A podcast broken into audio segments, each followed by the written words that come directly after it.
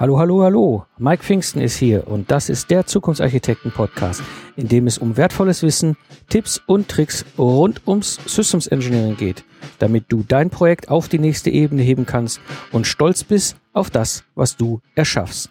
Aus der Praxis für die Praxis.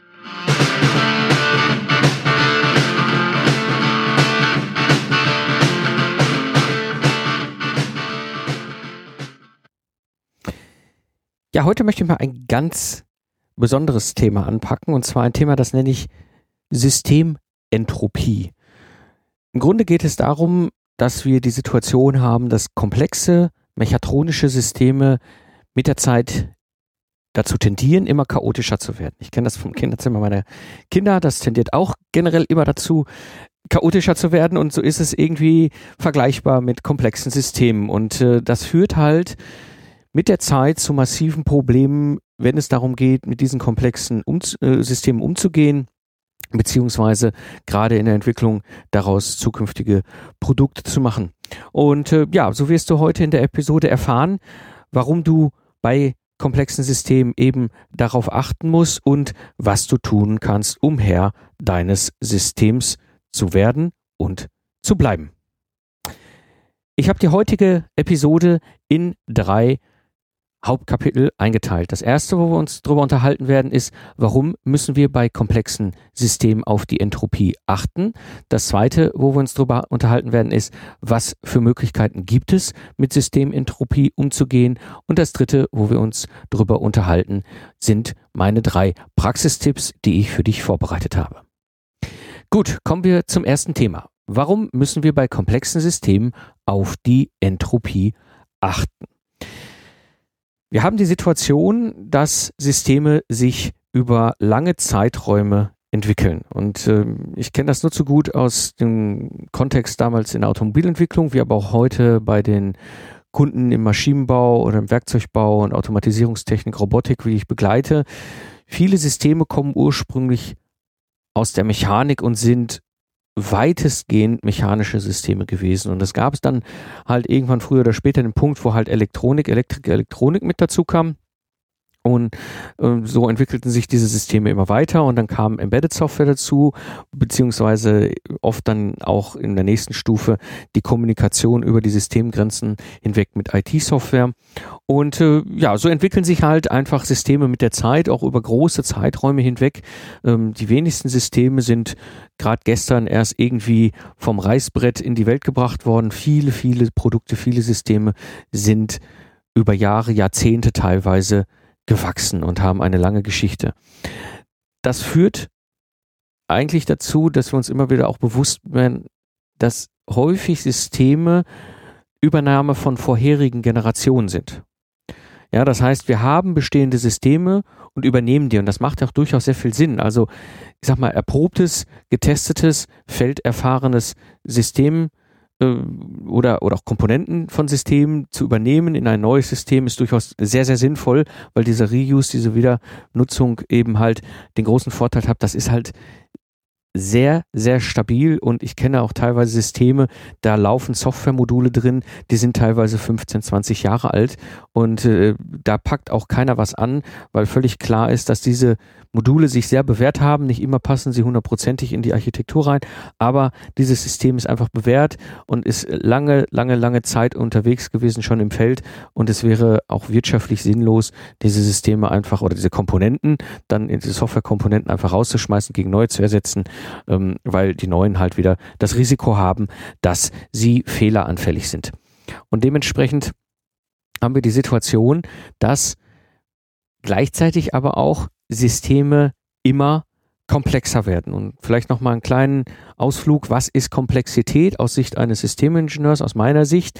Ähm, Komplexität bedeutet im Grunde, es sind zwei Parameter, die darauf einwirken. Der eine Parameter ist, wie kompliziert ist das System aufgebaut und der zweite Parameter ist eben, wie äh, dynamisch ist das System. Und das bedeutet im Grunde, ich kann darüber die, die äh, Komplexität ermitteln. Also ein System, was nicht besonders kompliziert ist und auch nicht besonders dynamisch, ist in der Regel auch nicht gerade komplex.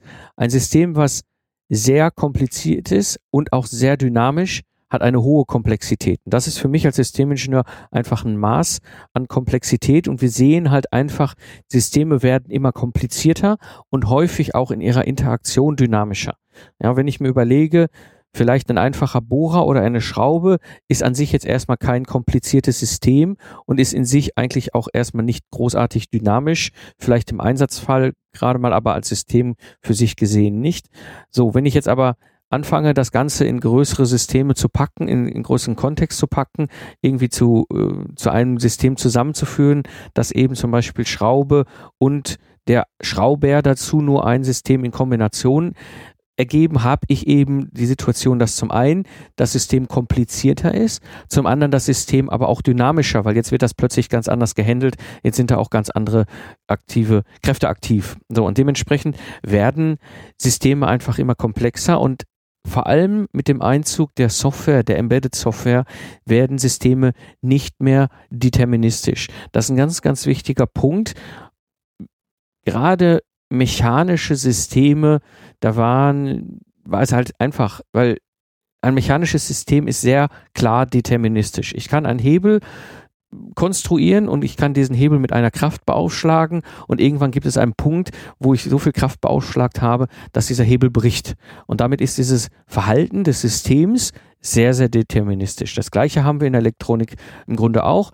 Ja, ich kann halt einen Kondensator so lange aufblähen, äh, mit, indem ich ihn einfach überbelaste, bis er irgendwann mit ganz vielen schwarzen Rauchwolken und einem netten Duft explodiert. Also das ist sehr, sehr deterministisches Systemverhalten. Dieses haben wir in der Software nicht. Das ist ganz wichtig. Software kann nicht brechen. Software ist nicht deterministisch und deswegen halte ich es auch für wahnsinnig, irgendwelche Null-Fehlerquoten in der Softwareentwicklung irgendwie glauben zu können, einzuführen. Software können wir nicht deterministisch bauen. Sie ist in ihrer Art, in ihrem Wesen nicht deterministisch. Sie kann nicht brechen in dieser Art und Weise, wie es halt elektronische oder mechanische Teilsysteme können. Das bedeutet, wir können auch nie alle Fehler raustesten.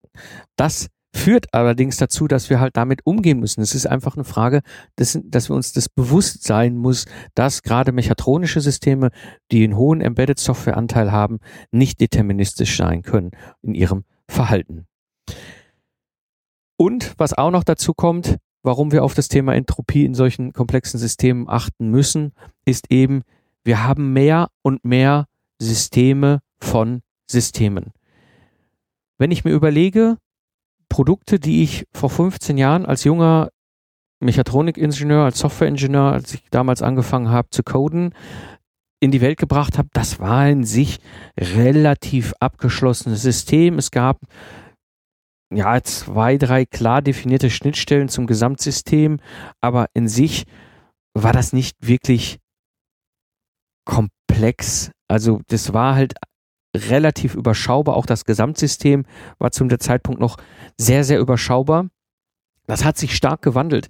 Wenn ich mir angucke, heute ein Auto im Jahre 2015, ein durchschnittliches Auto hat etwa 80 hochintelligente mechatronische Systeme, Netzknoten, alles Mögliche, die sehr autark agieren können, aber in Summe halt einfach ein, ein Netz geben, ein intelligentes Auto und damit eben halt auch die ganzen Gesamtsystemfunktionalitäten bereitstellen, also das System von Systemen.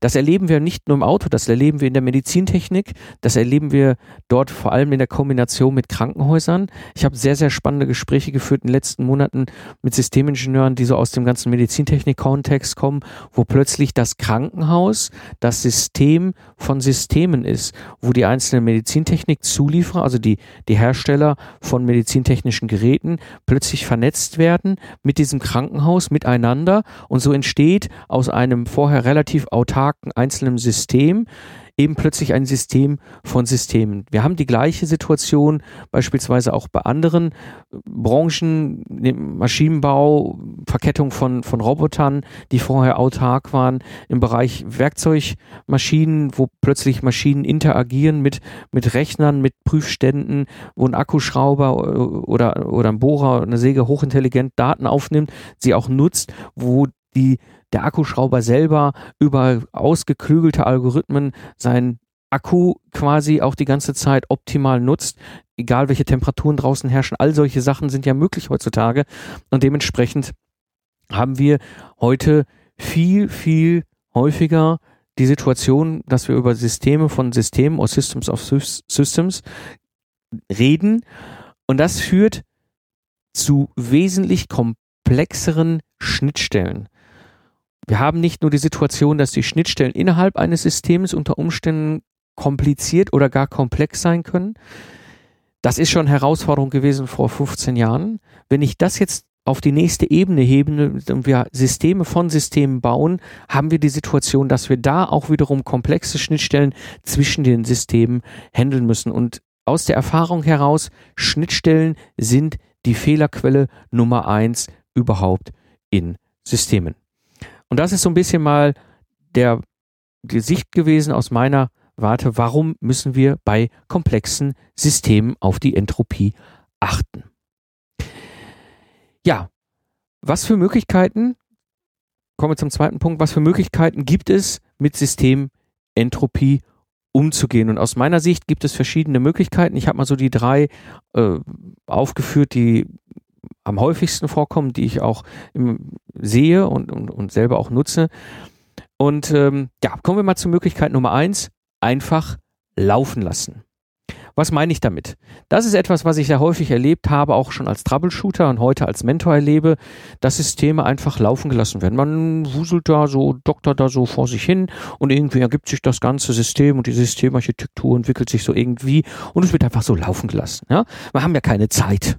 Und äh, der große Vorteil von dieser Möglichkeit, von diesem Handlungsansatz ist natürlich, ich habe wenig Arbeit damit. Ja, ich muss mich, ich kümmere mich ja nicht drum, also habe ich auch keine Arbeit ja, mit. Äh, aller, und, und ich muss mir auch keine Gedanken über das System machen, weil ganz ehrlich, wirklich intensiv sich mit Systemarchitektur und Architekturdesign auseinanderzusetzen, ist Aufwand, ist anstrengend, ja. Und wenn ich nicht die Zeit und die Lust dafür habe oder vielleicht auch nicht die Erfahrung und, und die Methodenkenntnisse, dann ist das anstrengend und dann lasse ich es besser sein und ich habe auch keine Zeit und mein Chef sagt, ich da, ne, wir müssen andere Probleme lösen. So, und dementsprechend ist das so die Möglichkeit Nummer eins, laufen lassen, hat natürlich in dieser Form einen Vorteil. Sie hat aber einen, einen, einen, einen riesengroßen Nachteil. Es wird irgendwann knallen. Und das ist ziemlich sicher. Denn entweder knallt es im Feld, weil aufgrund der Entropie des Systems, was sich ja über die kontinuierliche Weiterentwicklung, die Weiternutzung, die ich ja eingangs beschrieben habe, über Jahre aufbaut, dass das System immer chaotischer wird, ist es irgendwann nicht handelbar und es knallt im Feld und dann kommt es zu Rückrufaktionen, zum Austausch, zu frustrierten Kunden äh, oder gar schlimmeren. Ja, ähm, die, die, es wird aber auch an einer anderen Stelle knallen. Das heißt, wenn es nicht im Feld knallt, knallt es spätestens bei der nächsten Generation des Systems, wenn ich irgendwelche neue Technologie integrieren will.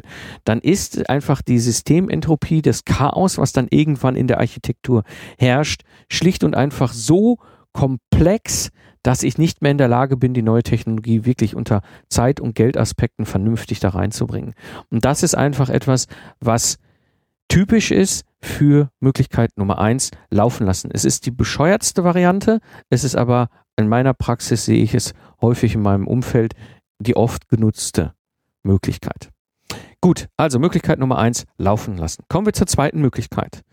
Die zweite Möglichkeit, ein intensives Systemarchitekturdesign Workshop Thema zu Beginn machen.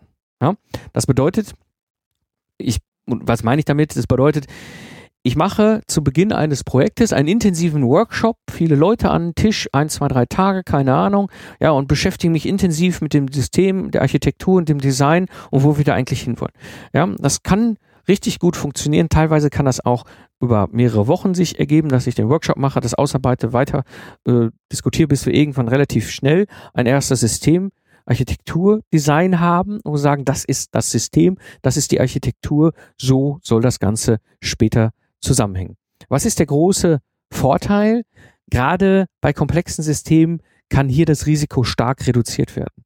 Ja, es ist im Grunde eigentlich irgendwie logisch. Wenn ich ein Haus baue und selber Geld in die Hand nehme, dann laufe ich auch erstmal zum Architekten und mache mir eine vernünftige Architektur Design meines Hauses, bevor ich den Bagger bestelle und der eine, eine, eine Grube aushebt. Ja.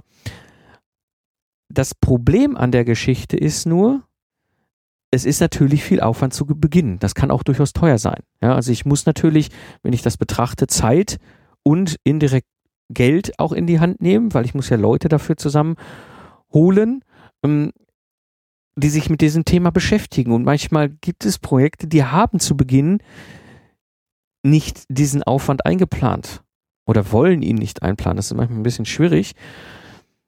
Das ist ein, ein Nachteil. Ja, das heißt, ich habe natürlich am Anfang sehr vielen Hub. Ja, ich muss die Leute auch überzeugen, zu dem Workshop zu kommen. Nicht alle haben da Bock drauf. Ich kann das auch durchaus verstehen. Das ist auch intensiv, das Thema. Aber es gibt noch einen weiteren Nachteil bei dieser Möglichkeit Nummer zwei, ein intensives Systemarchitektur-Design-Workshop zu Beginn zu machen. Ähm, es ist, ich habe hinten raus wieder ein Risiko. Ja, weil ich mache das jetzt vielleicht zu Beginn und dann habe ich ein, was, eine Projektlaufzeit in Entwicklung für dieses Projekt, für dieses System von anderthalb Jahren ja, was dann passiert nichts mehr häufig. Das ist auch das, was ich erlebt habe, wo ich auch als Troubleshooter dachte, oh, wir haben super äh, Systemdesign, ja, alles Architektur, alles cool, ganz, ganz viel anf am Anfang gemacht worden. So, und dann kam der Alltag und dann kam die Situation, dass diese Projekte unter Zeitdruck gerieten und dann wurde das Thema Architekturdesign komplett hinten runtergekippt. Ja, also das ist der, der Nachteil, äh, bei dieser Möglichkeit Nummer zwei, wenn ich das nur ausschließlich zu Beginn mache, dass hinten raus eben dann doch wieder mit der Zeit ein Risiko entsteht. Was ist die dritte Möglichkeit, mit System und Entropie umzugehen? Aus meiner Sicht regelmäßige Systemarchitektur-Retrospektiven zu machen. Was meine ich damit? Im Grunde ist ja die Retrospektive die Reflexion auf einen definierten Zeitraum. Ich habe ja hier auch eine ausführliche Episode schon zum Thema Re äh, Retrospektive im Podcast gehabt. Das heißt, ich betrachte mir einen definierten Zeitraum und schaue, was hat funktioniert, was hat nicht funktioniert, was können wir besser machen, was müssen wir anders machen. Ja, eine sehr, sehr klar definierte Art und Weise, eben diese, diese Rückschau, die Retrospektive zu machen. Und wenn ich jetzt hingehe, gerade was die Systemarchitektur angeht, und ich mache das regelmäßig, entweder wenn ich halt im Bereich von agilen Methoden unterwegs bin, kann ich ja sagen, nach fünf Sprints mache ich das oder wenn ich eher so auf dem klassischen Pfad unterwegs bin, nach der Phase oder zu dem Meilenstein oder zu dem Musterstandslieferung, zu dem Release, was auch immer, mache ich bewusst eine Systemarchitektur Retrospektive. Was ist der große Vorteil an dieser Stelle? Ich mache viele, viele kleine Schritte. Ja, ich meine, ich kann es im Zweifel auch jeden Sprint alle zwei oder alle vier Wochen, je nachdem, wie ihr den Sprint definiert, machen. Ja, ob das jetzt wirklich Sinn macht, dass sich in einem komplexen System eine Architektur alle vier Wochen alles verändert, weiß ich nicht. Ist die Frage, ist sehr individuell auf dem Punkt in deinem Projekt. Aber nichtsdestotrotz die Idee wirklich kontinuierlich viele, viele kleine Schritte zu machen, zu sagen, und wir setzen uns jetzt wieder hin zu einem definierten Zeitpunkt und schauen uns den letzten Zeitblock, den Abschnitt an und machen das immer wieder regelmäßig, vielleicht drei, vier, fünf Mal ähm, pro Quartal oder pro Phase oder wie auch immer ihr im Projektmanagement eure Projekte dann steuert und definiert, aber regelmäßig, viele kleine Schritte. Das führt dazu, dass ich zum einen am Anfang nicht diesen riesen Hub machen muss und dann geht das alles so irgendwann hinten runter wieder ins Chaos und die äh, ganze Geschichte am Anfang hat dann, dann doch nicht so den Effekt wie in der Möglichkeit 2, sondern ich mache am Anfang viele kleine Sachen, viele, viele kleine Schritte und das führt, ich kann das Risiko kontinuierlich reduzieren. Ja, und plötzlich kommt dann irgendwann das Problem, dass wir eine neue Technologie reingebracht haben und dann hat sich das aber verändert und es haben sich Anforderungen im Umfeld verändert, Systemkontext hat sich verändert, alle möglichen Dinge passieren, das ist normal, die Welt dreht sich weiter. Ja, und dementsprechend kann ich relativ schnell auch auf diese veränderten Anforderungen reagieren und sehr flexibel darauf einsteigen, weil das Schlimmste, was mir passieren könnte, ist, dass ich es am Anfang mache. Am Anfang definiere ich einen ganz super sauberen, nach handwerklichen Maßstäben 1A System, Ingenieur, System, Architektur, Design, Entwurf. Ja, alle sagen, das ist Meister, Meisterebene, Meisterklasse. Und dann verwildert das. So, und dann kommt neue Technologie und dann kriegen wir das dann doch irgendwie nicht wieder rein. Und das ist bei Möglichkeit Nummer drei eben der große Vorteil. Ich kann sehr flexibel damit umgehen und schauen, okay, was kann ich denn machen? Wie kann ich denn vielleicht auch schon solche Sachen voraussehend in meinem vorausschauend in meinem Architekturdesign denn entsprechend auch schon umsetzen. Und aus meiner Sicht ist das die schlauste Möglichkeit, gerade mit dem mit komplexen Systemen in Entwicklung umzugehen. Der Nachteil, auch diese Möglichkeit hat natürlich einen Nachteil. Ich muss immer dranbleiben. Ja, das heißt, es muss irgendwo jemand geben, der sich dafür verantwortlich fühlt oder wo das irgendwie in der Routine des, des, des Projektablaufes eben halt drin ist, dass dran geblieben ist, dass diese Termine eingehalten werden, dass die Leute zu den Terminen ist, dass die Priorität auch immer wieder be bewusst gesetzt wird. Das ist ein riesen Nachteil. Ja, das ist äh, nicht zu unterschätzen. Und ich habe natürlich Aufwand bei der Pflege. Ja, was klar ist, ich reduziere mein Risiko. Das bedeutet, ich habe natürlich mehr Aufwand, dieses Risiko entsprechend durch die Pflege immer einzugrenzen. Das muss bewusst sein, das muss vom Projektleiter eingeplant sein, auch natürlich in die Kalkulation, was Zeit und Geld im Projekt angeht. Also, das ist nicht zu unterschätzen, aber aus meiner Sicht die sinnvollste Herangehensweise mit Systementropie umzugehen, ist eben die Möglichkeit Nummer drei, regelmäßige Systemarchitektur-Retrospektiven durchzuführen. Gut, soweit zum zweiten Teil. Was für Möglichkeiten gibt es, mit Systementropie umzugehen? Komme ich mal zum dritten Teil, meine drei Praxistipps.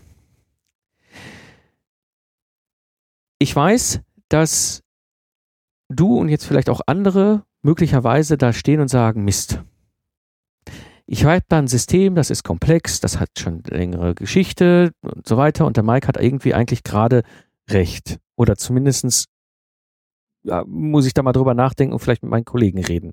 Und so habe ich jetzt drei Tipps, die ich dir weitergebe, wie du in dieser Situation damit umgehen kannst. Wenn du sagst, hm, irgendwie, wir haben ein System und das ist so ein bisschen chaotisch geworden, es hat sich so keiner drum gekümmert, da müssten wir mal ran an das Thema.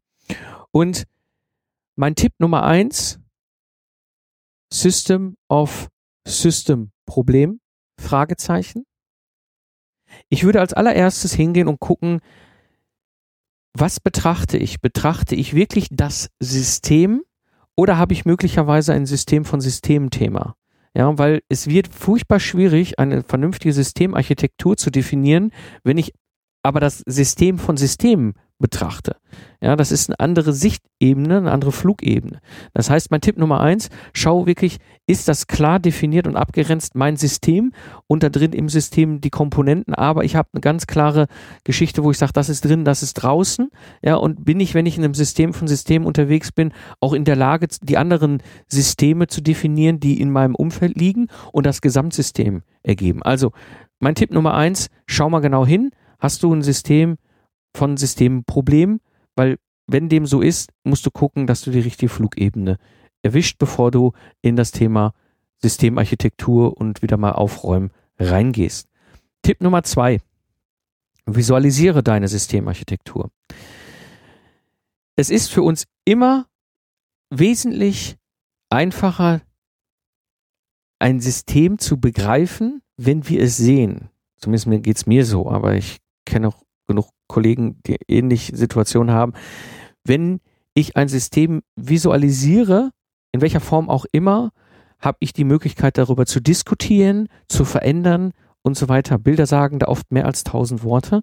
Und dementsprechend empfehle ich dir sehr, visualisiere das System. Und an dieser Stelle kannst du natürlich verschiedene Wege gehen. Wenn ihr modellbasiert unterwegs seid mit SysML und so weiter, ist das natürlich eine Möglichkeit, mal das System da sauber zu visualisieren. Es geht aber auch ganz einfach. Ich mache Systemvisualisierung unter Umständen ganz simpel. Flipchart, Post-its und einen dicken Adding. Ja, also wirklich, egal wie ihr es macht, visualisiert das System und visualisiert unter Umständen die drei verschiedenen Sichten auf das System. Mechanik, Elektronik und Software. Wie sieht denn deine Mechanikarchitektur aus? Gehäuseoberteil, Platine, Gehäuseunterteil, Stecker, welche Teilkomponenten aus mechanischer Sicht hast du denn in dem System? Ja, auch das gleiche für die Elektronik. Ja, wie ist deine elektronische Architektur aufgebaut? Mikrocontroller, Spannungsversorgungskomponenten, äh, Kommunikationsschnittstellen, Bussysteme, ähm, Sensorikschnittstellen, Aktorikschnittstellen, whatever. Da gibt es ja einen riesen Zoo an verschiedenen Teilkomponenten oder Komponenten im, in dem Bereich Elektronik, ja, die das die Sicht und, und Domäne Elektronik halt definieren. Auch das mal darzustellen und ganz wichtig, mal die Softwarearchitektur auch zu visualisieren. Ja, typischerweise Drei-Schichten-Modell ist ja so ganz üblich eigentlich. Die Basisschicht unten hardware-nahe Abstraktionsebene, dann in der Mitte halt die Datenverarbeitungsebene und oben quasi die Algorithmenebene. Und ähm, also wie du das jetzt genau definierst, ist in jeder Branche anders. Ich habe jetzt mal diese Begriffe so gewählt. Die meisten von euch, die sich mit Softwarearchitektur beschäftigen, wissen, was ich meine.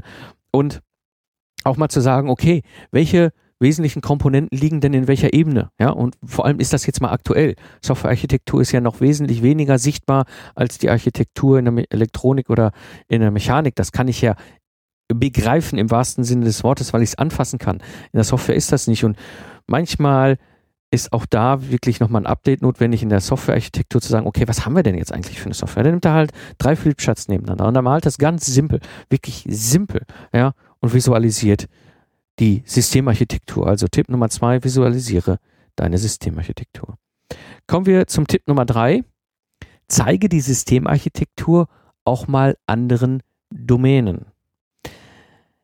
Es ist für mich immer wieder auch ein wichtiger Schritt gewesen als Troubleshooter, wenn ich so eine Systemarchitektur quasi visualisiert habe, auch mal mit den verschiedenen Kollegen drüber zu reden, die vielleicht jetzt erstmal nicht so direkten Zugang haben äh, zum Systemarchitektur in diesem Thema. Fachspezialisten, der Software-Diagnose-Spezialist, in den du im Projekt hast. Und immer zu sagen, guck mal hier, das ist das Gesamtsystem. Also auch die Mechanik und die Elektronik immer zeigen. Ja, oder du hast irgendwie den Superguru im Bereich der Ansteuerung von Schnitt, von, von Schrittmotoren. Ja, so dem mal zu zeigen, okay, wie sieht das Gesamtsystem, die Gesamtarchitektur aus? Oder mal zum Fertigungsingenieur zu spazieren, auf der anderen Seite des Werkes und mal rüber zu gehen und zu sagen, so, guck mal hier, ich zeige dir mal die Systemarchitektur von unserem aktuellen System, passt das? Ja, und auch da gerade Fertigung findest du wahnsinnig spannenden Input, weil die plötzlich sagen so, ja, und ich hätte eigentlich ganz gerne in der Elektronikarchitektur mal endlich eine vernünftige Schnittstelle für meinen Fertigungsroboter, der dann auf, den, auf das System zugreift und Daten äh, drauf spielen kann und, und, und auch Diagnose fahren kann und auch bitte mal, denk da mal dran, mach das mal vernünftig in der Softwarearchitektur. Ja, als solchen Input kriegst du, wenn du eben einfach mal mit der Systemarchitektur, die du visualisiert hast, halt zu anderen Domänen, in andere Bereiche gehst und denen dort zeigst, was du hast. Also Tipp Nummer drei, zeige die Systemarchitektur anderen Domänen. Ja, zusammenfassend für die heutige Episode, lasse deine Systemarchitektur nicht ins Chaos abgleiten. Mache dir immer das große Bild regelmäßig in vielen, vielen kleinen Schritten, kann ich dir sehr empfehlen. Und ganz wichtig, im Zweifel kläre mal die Rolle des Systemarchitekten. Möglicherweise hast du keinen, dann sollte es jetzt an der Zeit sein, jemanden dazu zu holen. Ja, das war die heutige Episode des Zukunftsarchitekten Podcast. Alle Links der heutigen Episode findest du in den Shownotes unter systemsengineeringleadership.de und ich freue mich natürlich über Fragen oder Feedback gerne auch in den Kommentaren zur Episode. Ich bedanke mich fürs Zuhören.